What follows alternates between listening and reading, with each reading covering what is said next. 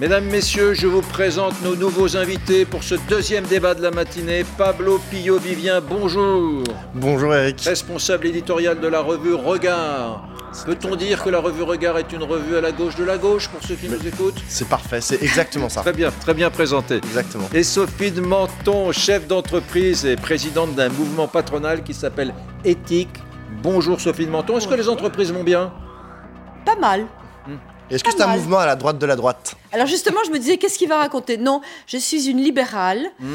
Euh, rappelons que le libéralisme a inventé les syndicats Hmm. et que euh, ça n'a rien à voir avec la droite et la gauche. Les libéraux sont efficaces, Oui. sont pour la liberté, euh, pour la liberté d'entreprendre, et je revendique ça. Est-ce que les entreprises vont mieux que lors du premier confinement?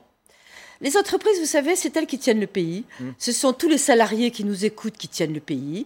Euh, ce sont eux qui trouvent les solutions. Ce sont eux qui pourraient avoir faire passer les innovations qui empêcheraient la contagion. Ce sont eux qui sont ignorés. Nous ne savons jamais ce qui se passe. Le, le président du MEDEF, Jean-François Roux de Bézieux, ne sait pas une heure avant qu'on va confiner. Et donc, les, les entreprises sont les, les- les ignorés du pouvoir et c'est un scandale. C'est un mal français. Donc oui, elles vont bien parce qu'elles se débrouillent surtout. Ce sont les entreprises qui ont transformé leur chaîne pour faire du gel à l'hydroalcoolique. On fabrique tout. On a des masques euh, spéciaux antiviraux euh, euh, qu'on pourrait distribuer. On a, euh, on a tout fait. On a des boîtes qui ont fabriqué les, les, les plaques de plexi Vous voulez dans dire les qu'elles ont été sur la question de la crise sanitaire plus réactives Mais- mais- mais- que le gouvernement Mais efficace, réactive, courageuse. C'est même pas le gouvernement. La France est bloquée, paralysée. Moi, je suis prête à faire la révolution. Vous voyez, je viendrai peut-être à regard euh, pour euh, arrêter cette, euh, cette technostructure qui paralyse. On a à éthique inventé des trucs. Immédiatement, quand on propose à une municipalité, on a la CNIL qui arrive, l'Agence régionale de santé, la sécurité sociale qui viennent contrôler, contrôler quoi? Dire non. Le pouvoir de dire non. Pardonnez-moi, mais c'est un coup de gueule que que je porte parce que nous souffrons tous de ça. Nous souffrons, de- nous, nous avons des gens qui tombent malades à cause de ces technostructures qui bloquent tout. Euh, cette- cette- tout ce qu'ils trouvent pour le télétravail, c'est d'envoyer des gens pour mettre des PV dans des immeubles vides. C'est alors qu'il y a dans le métro, euh, on a diminué le nombre de rames. Donc euh, on est plus serré qu'on ne l'a jamais été. C'est un- c'est épouvantable et je, je lance un appel au président de la République. Tiens, j'en profite pour lui dire que il n'est pas obéi d'ailleurs. Lui-même, je- quand il donne une consigne, ça arrive un mois après éventuellement. Je veux dire que son pays, depuis des années, des, même plusieurs décennies, est paralysé. Et on votera pour celui qui euh, empêchera la paralysie de la France. Oui, Non, bah mais alors je n'avais pas prévu de parler de ça. On va, on va parler de la crise sanitaire dans une seconde, mais euh, oui, non mais. Moi, j'ai- j'ai- non, mais, non, mais je trouve ça intéressant. être à la gauche de la gauche, elle a raison, Sophie de Menton, sur ce point. Elle a d'autant plus raison que, effectivement, Sophie, vous avez bien rappelé que les entreprises, c'était avant tout leurs salariés. Et que, effectivement, ce sont eux euh, qui créent euh, la richesse, qui créent toutes les, toutes, les, toutes les formidables inventions, effectivement, dont ensuite on bénéficie. Après, en ce qui concerne la technostructure, il faut aussi rappeler que cette technostructure, c'est aussi nos hôpitaux, c'est aussi notre service public hospitalier, c'est aussi notre service Et public qui de santé. souffrent Qui, atrocement. alors, ils souffrent, mais ils se battent aussi. Parce que c'est aussi des salariés. C'est-à-dire que non, mais c'est aussi des, euh, c'est aussi des médecins, des personnels soignants, des infirmiers, des Vous brancardiers. voulez que je vous donne un exemple? Allez-y. Euh, ma belle-fille, qui est chef de clinique, donc euh, chef- euh, PH, praticien hospitalier, pardon, Mhm. m'a dit que lors de la première vague, ils ont dit, OK, ils sont allés voir tous les, la technostructure de l'hôpital, ils ont dit, on prend le pouvoir maintenant, on n'a plus personne.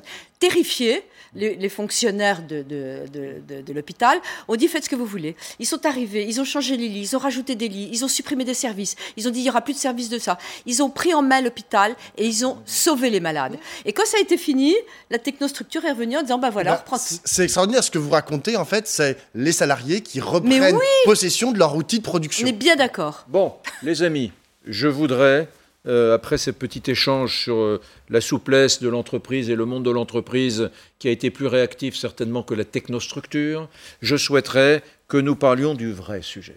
Le vrai sujet, c'est est-ce que ces médecins, nombreux, des hôpitaux de Paris, de l'APHP comme on dit, hein, est-ce que ces médecins de l'APHP avaient... euh, Le droit, oui, bien sûr, ils ont le droit. Enfin, est-ce que c'est bien leur travail et leur mission que de publier des tribunes dans les journaux?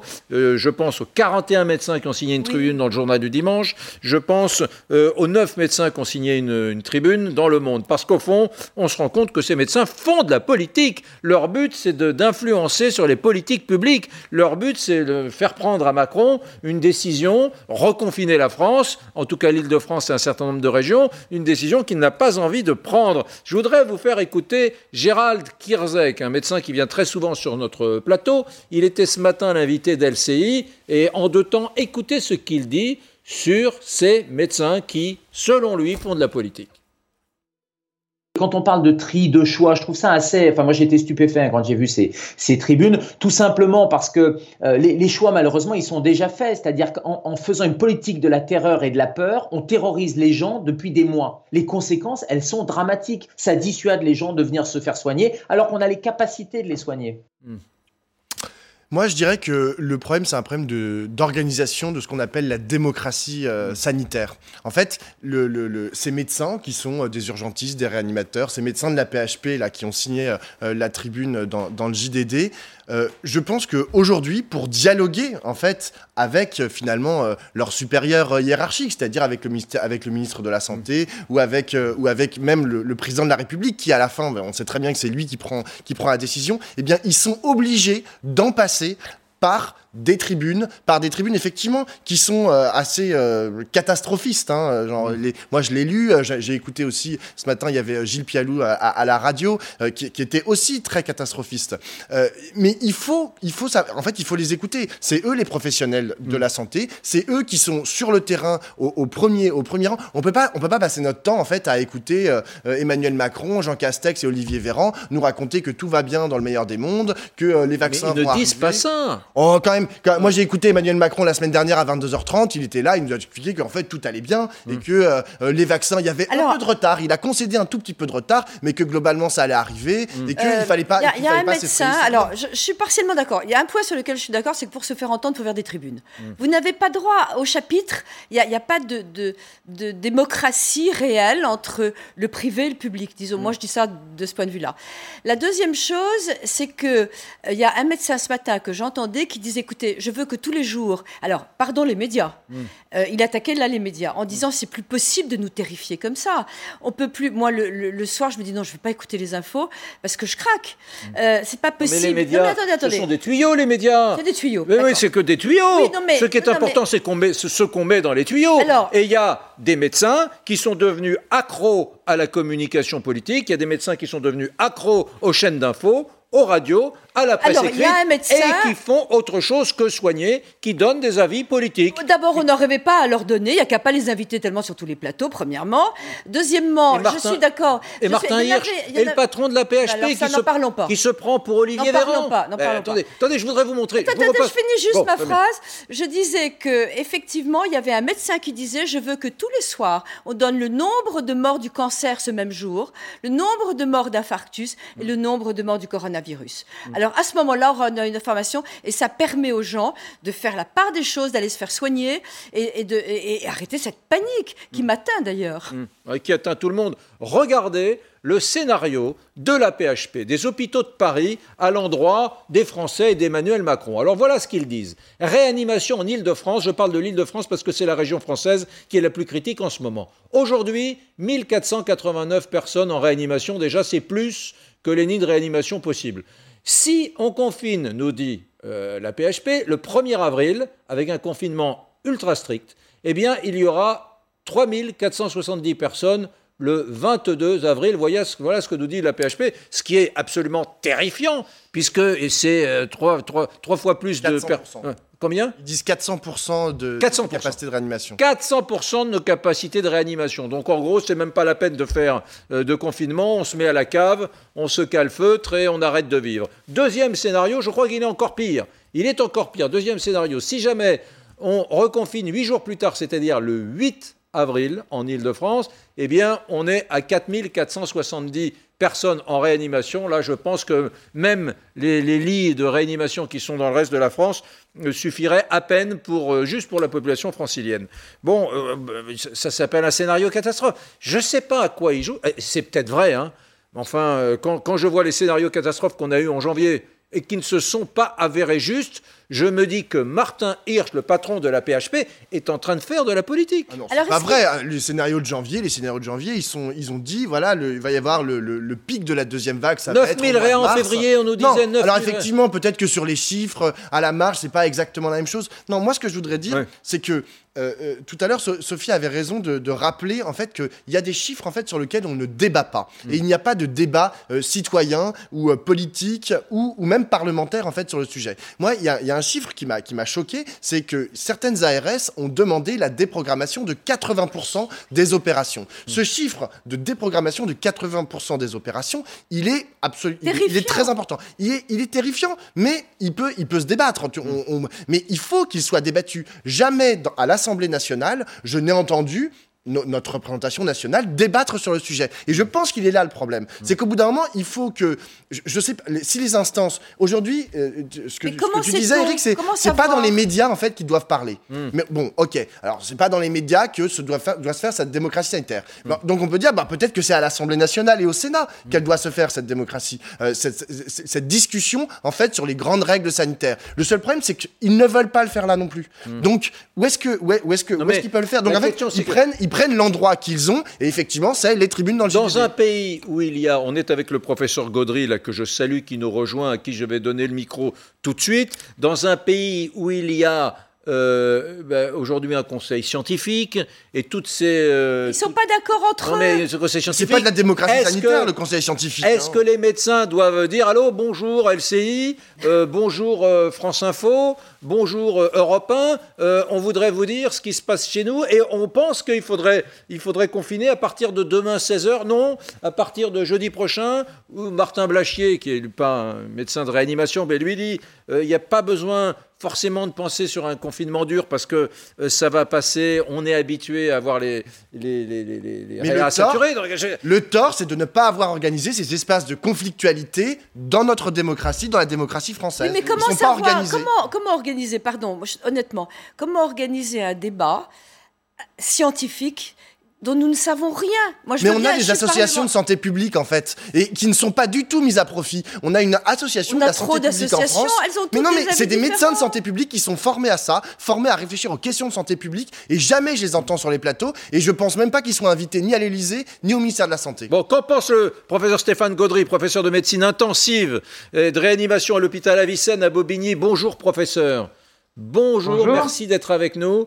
Euh, j'ai écouté et diffusé à nombreuses reprises vos interventions euh, parce que je vous trouve toujours très juste et vous faites très attention, vous, vous, pas tout le monde, mais vous, vous faites très attention et vous êtes très prudent. Vous dites, c'est mon avis, c'est l'avis peut-être d'autres réanimateurs, mais pour autant, je n'interviens pas sur le champ politique, je donne à connaître aux politiques ma perception des choses, de ce qu'est la réanimation en ce moment. Mais les politiques prendront leurs décisions, ce n'est pas mon sujet. Hein, vous, êtes tout le temps dans cette prudence, vrai ou pas, professeur?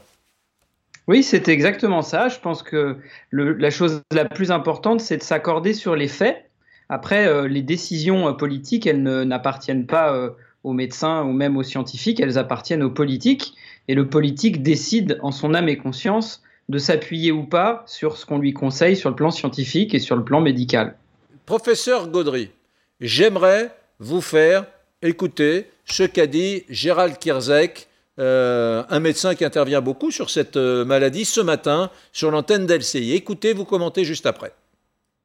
On a l'impression quand on allume la télé, pardon de dire ça, que les gens meurent sur les trottoirs des hôpitaux. Mais c'est absolument pas le cas. On est en capacité de soigner tout le monde et heureusement, et je pense que cette situation-là n'est pas au point de rompre.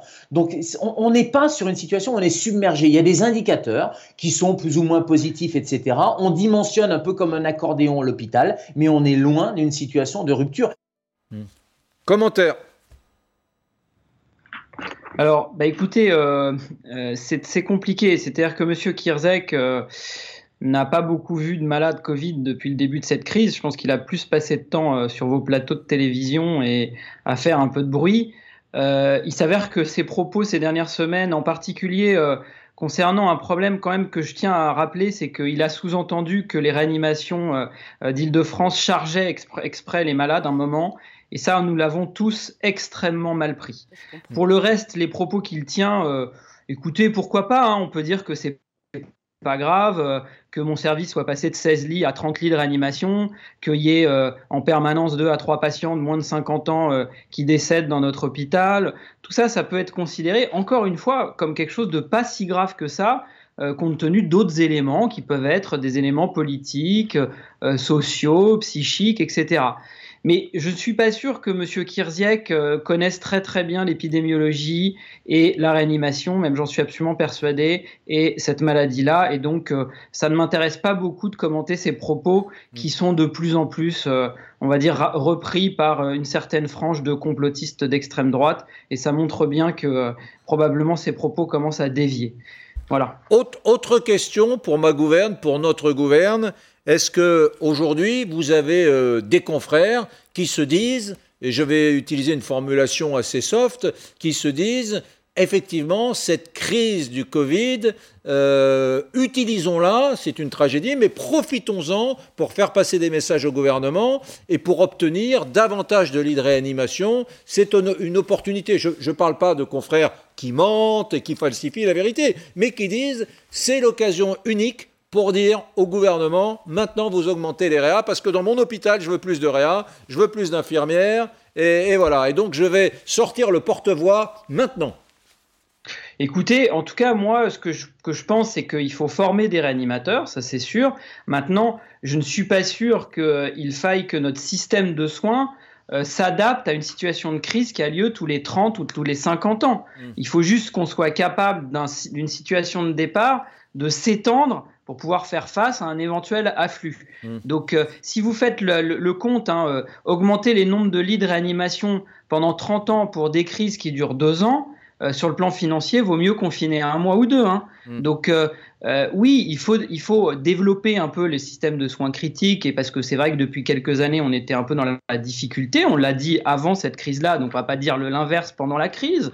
Maintenant, profiter de la crise, vous savez, je vais vous dire quelque chose. Les réanimateurs actuellement, euh, les équipes soignantes, ils sont pas en train de se faire des petits calculs en se disant il faut que je profite de ci ou de ça. Ils sont en train de s'occuper des malades. Ils sont chargés euh, depuis des mois. Ils prennent des gardes tout le temps. On est épuisé. On n'a plus le temps de faire ce qu'on a l'habitude de faire c'est-à-dire l'enseignement et la recherche, qui est notre cœur de métier quand on est professeur de médecine. Mmh. Donc vous savez, on n'est pas en train d'essayer de, voilà, de tirer un, avantage de ça. C'est mal nous connaître. Sophie. Et, et, c'est pas nous respecter. Je voulais vous poser une question. D'abord, vous avez toute mon admiration parce que je sais que c'est euh, c'est terriblement difficile. Il y a quelque chose qui, moi, est très pénible, qui est signalé de temps en temps. Est-ce que c'est vrai que déjà, vous êtes obligé non pas de faire des choix, mais ça revient un peu à ça.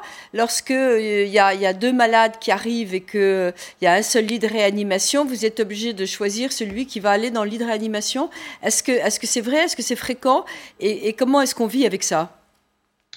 Alors, euh, ce qui est vrai, c'est que depuis euh, qu'on est en grande tension, il, y a eu un certain nombre de déprogrammations, et les déprogrammations, c'est déjà finalement une forme de ce qu'on appelle le tri, c'est-à-dire qu'on considère qu'un certain nombre de pathologies ne sont pas suffisamment urgentes pour être pris en charge, donc on va les décaler de deux mois, de trois mois. Je vous donne un exemple très simple. Si vous avez une suspicion de cancer du côlon, on va retarder votre coloscopie, et donc peut-être qu'on va prendre deux ou trois mois de retard, et peut-être que votre pronostic, c'est même une certitude, sera moins bon que si on l'avait pris en charge tout de suite. Donc déjà, ça, c'est une forme de tri. Maintenant, le tri euh, très médiatique, j'arrive aux urgences, j'ai qu'un lit, je prends le malade et l'autre je le laisse, ça, on n'en est pas là. Le risque, c'est que d'ici quelques semaines, progressivement, en fait, vu que la situation s'aggrave, c'est qu'on soit amené euh, néanmoins à réserver les lits de réanimation à un certain nombre de malades dont on est sûr qu'ils vont en avoir un maximum de bénéfices et à ne pas prendre en réanimation des malades pour lesquels, en situation normale, on les aurait pris parce que voilà, on hésite, mais pour lesquels il y a moins de chances que la réanimation soit efficace.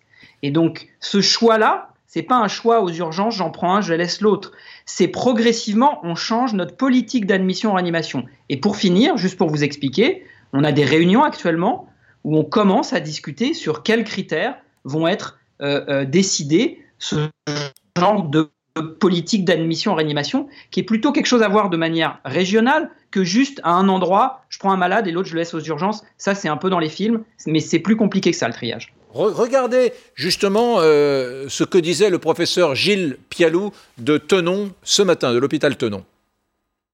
Cette espèce de choix de Sophie permanent qui va s'imposer, qui commence à s'imposer à nous, pour être très concret, nous, on a programmé de fermer la moitié des blocs. Ça veut dire quoi concrètement bah, Concrètement, ça veut dire un bloc sur deux, ça veut dire que vous choisissez un malade sur deux qui va être opéré par rapport à l'autre qui devait être opéré. Alors il y a des chirurgies où c'est facile, parce qu'on peut effectivement différer une prothèse de hanche, on peut différer euh, mmh. une, vésicule biliaire. Mais euh, ça, les Français le comprennent. Mais, mais, mais c'est pas ce choix-là qui va s'opérer. C'est pas ce choix-là qui va s'opérer. C'est un choix entre deux patients cancéreux. Mmh. Oui, vous, disiez tout à l'heure, professeur, que vous pourriez être amené à faire ce tri dans plusieurs semaines. Euh, Pialou dit euh, on, le fait déjà. Il, exagère ou il y a des différences entre les hôpitaux? C'est ce que je vous dis, c'est que le tri en, termes de chirurgie, par exemple, ça a déjà commencé, puisque on a imposé à nos chirurgiens de limiter leur activité à 40-50%. Donc eux-mêmes ont déjà décidé, tel malade est opéré et tel autre, on attend. Donc ça, c'est une, déjà une forme de tri, et comme je vous le disais, c'est déjà une forme de, on va dire, de réduction de la qualité de soins qu'on apporte à la population. Après, plus les semaines vont avancer, plus la situation va être encore va, va, être, pour les patients les plus urgents. Mmh. Et donc, si vous vous retrouvez avec 2000 malades Covid en réanimation, plus 1000 malades non Covid en réanimation d'ici 2-3 semaines, comme c'est prévu, je crois que c'est dans deux semaines, et eh ben à ce moment-là, vous serez, vous avez plus de place du tout, vous pouvez plus rien faire. Et donc à ce moment-là, mmh. ben, il faut réduire l'activité de réanimation que aux malades les plus jeunes et ceux qui ont le plus de chances de s'en sortir. Et donc, on commence à discuter de le nombre d'années de vie de qualité. C'est ça qui se discute. Je ne sais pas si ça arrivera, on verra. En tout cas, pour l'instant, très honnêtement, les modèles qu'on nous propose se sont pas souvent trompés.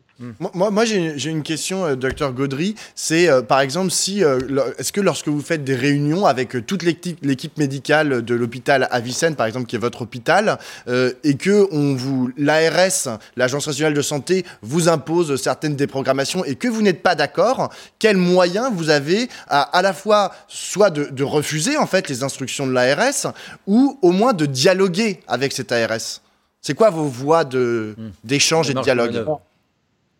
Donc déjà, la première chose, c'est que les déprogrammations, c'est plus les collègues de chirurgie qui s'en occupent que les réanimateurs. Maintenant, il y a une, il y a une, part d'interprétation, et puis il y a aussi le fait que l'hôpital Avicenne, par exemple, est un hôpital de recours, avec des, des, chirurgies très particulières qui se font que à cet endroit-là, comme les chirurgies de trachée ou les choses comme ça. Et donc, il y a, il y a certaines chirurgies qu'on ne peut pas vraiment annuler. Donc, on a cette, quand même cette capacité de choix encore. Et tout à l'heure, vous parliez des coloscopies, par exemple. Du report des coloscopies. Bah oui, ça c'est sûr, quand vous faites une coloscopie au bloc opératoire, vous êtes obligé d'avoir un anesthésiste avec vous pour endormir le patient, etc. Là, les anesthésistes, ils sont rapatriés dans les secteurs d'hospitalisation de réanimation pour pouvoir prendre en charge les patients Covid et les autres également qui surchargent le système. Et ça, c'est un peu partout la même chose. Et donc là, et le, bah, privé, et l'hospitalisation privée, est-ce que vous, est-ce que c'est exactement, sont exactement les mêmes règles? Parce que au mmh. début, nous avons vu que pendant trois mois, ils demandaient des malades, enfin en réa. Et est-ce que maintenant c'est fini? Il n'y a plus de clivage Privé, public Il faut dire clairement les choses. Euh, dans le privé, il y a un certain nombre de, secteurs privés qui marchent très, qui ont des très très bons services de réanimation. Mais ce qu'il faut penser, c'est qu'il y a certaines structures privées où il n'y a pas de réanimation, et dans ces structures, envoyer des malades pour euh, les mettre dans des blocs opératoires avec des équipes qui font jamais de réanimation, très honnêtement, moi, je, pense que c'est pas bien pour les malades. Est-ce que déjà, j'entends ce que vous dites, bien sûr, il y a des établissements, des petites cliniques, par exemple, où il n'y a pas de, réanimation, où on fait que des chirurgies très légères.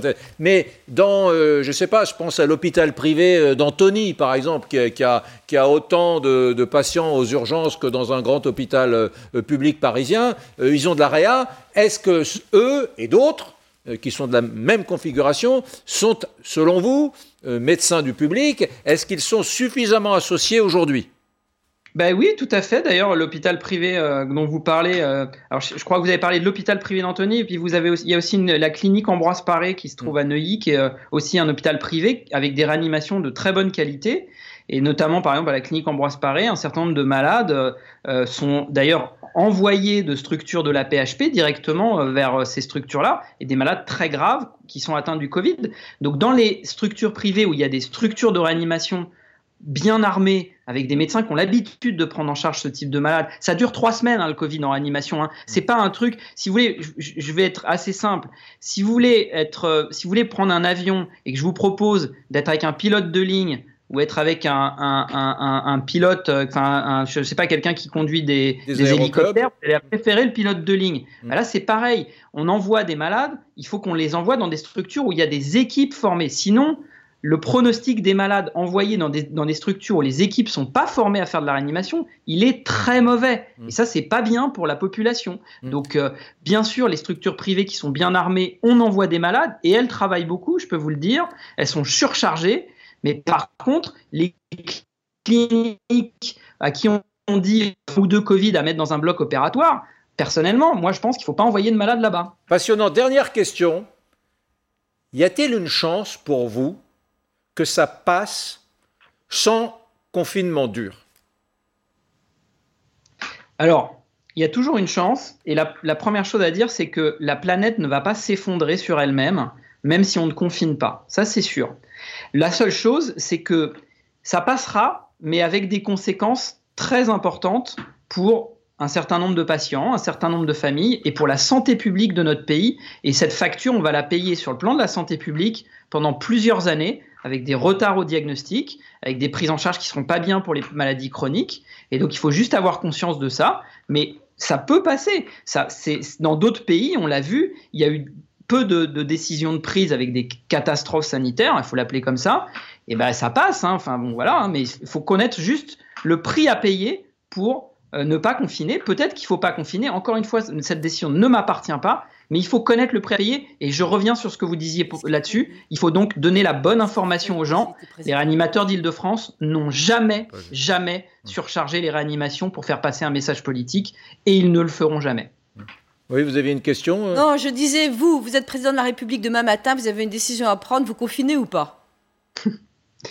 Écoutez, franchement, je n'aimerais pas être à sa place. Je vais vous dire très clairement, je trouve que la, globalement, la prise en charge de cette crise a été plutôt bien menée euh, euh, depuis le début, avec bien sûr des, hauts et des bas. Je trouve que depuis quelques semaines, euh, bien, il y a, y, a, probablement un, un, défaut de communication entre le Conseil scientifique et l'exécutif. Moi, je ne suis pas président de la République, donc je vous dirai pas ce que je ferai. En tout cas, pour les patients, pour les familles, pour la santé publique et pour l'avenir de notre pays concernant la santé de notre population, oui, je confinerai. Pour le reste, ça ne m'appartient pas. Quelques-uns de vos collègues, on, ça fait un quart d'heure qu'on vous dit euh, c'est la dernière question. Là, je vous promets que c'est la dernière et je vous rends à vos patients dans une seconde. Professeur, quelques-uns de vos collègues observent quand même que depuis deux ou trois jours, il y a moins d'admissions euh, aux urgences. Après tout, la météo euh, redevient un peu plus clémente en Ile-de-France, la région la plus touchée aujourd'hui. Et on sait qu'il y a une petite incidence quand même météorologique. Est-ce que quand même il y a une petite once d'optimisme dans ce contexte très gris? On peut penser que le, beau temps va réduire de 10, 15, peut-être 20% euh, la diffusion de ce virus. Le problème, c'est que, alors je ne sais pas d'où sort cette impression-là, mais quand on regarde Covid Tracker, qui quand même reprend des très bons chiffres, on voit bien qu'il y a toujours une augmentation du nombre d'admissions à l'hôpital, du nombre de, de, de, diffusion de ce virus en, ville, avec des taux d'incidence qui, dans le département de Seine-Saint-Denis, euh, euh, sont parfois au-dessus de 1000 dans certaines catégories d'âge. Donc, on peut toujours espérer, et moi personnellement, je suis un, optimiste de base, donc je l'espère, comme vous. Mais vous savez, plutôt que d'espérer, quelquefois, il faut agir pour que les choses soient plus certaines. Et franchement, euh, prendre quelques décisions un petit peu dures, à mon avis, nous permettrait justement de casser mieux la courbe et d'arriver à ce que nous avait proposé le, président de la République, c'est-à-dire moins de 5000 contaminations au jour, ce qui nous permettra de revivre, de réouvrir nos restaurants, de repartir au euh, dans les lieux de culture. Et donc voilà, l'objectif, c'est pas non plus que de santé publique, il y a aussi reprendre une vie normale. Et je pense qu'en confinant, on reprendra plus vite une vie normale. Merci à vous, professeur Stéphane Gaudry, professeur de médecine intensive à l'hôpital Avicenne à Bobigny. C'était bien de vous entendre. Vous parlez d'or, comme on dit. Hein, euh, c'est vrai, c'est un médecin mesuré. Hein. Euh, dans un instant, euh, si vous êtes un peu jaloux des Anglais, je vous propose de zapper parce qu'il se passe des choses à Londres et au Royaume-Uni qui sont soit des motifs d'espoir pour nous, mais pendant trois mois, soit des, des, trucs qui peuvent nous rendre un peu jaloux, mesdames, messieurs, de la façon dont on a mené la politique vaccinale au Royaume-Uni. Zéro mort, voilà, je vous donne l'information. Zéro mort à Londres les 24 dernières heures. Il y en avait 200 par jour il y a deux mois. A tout de suite.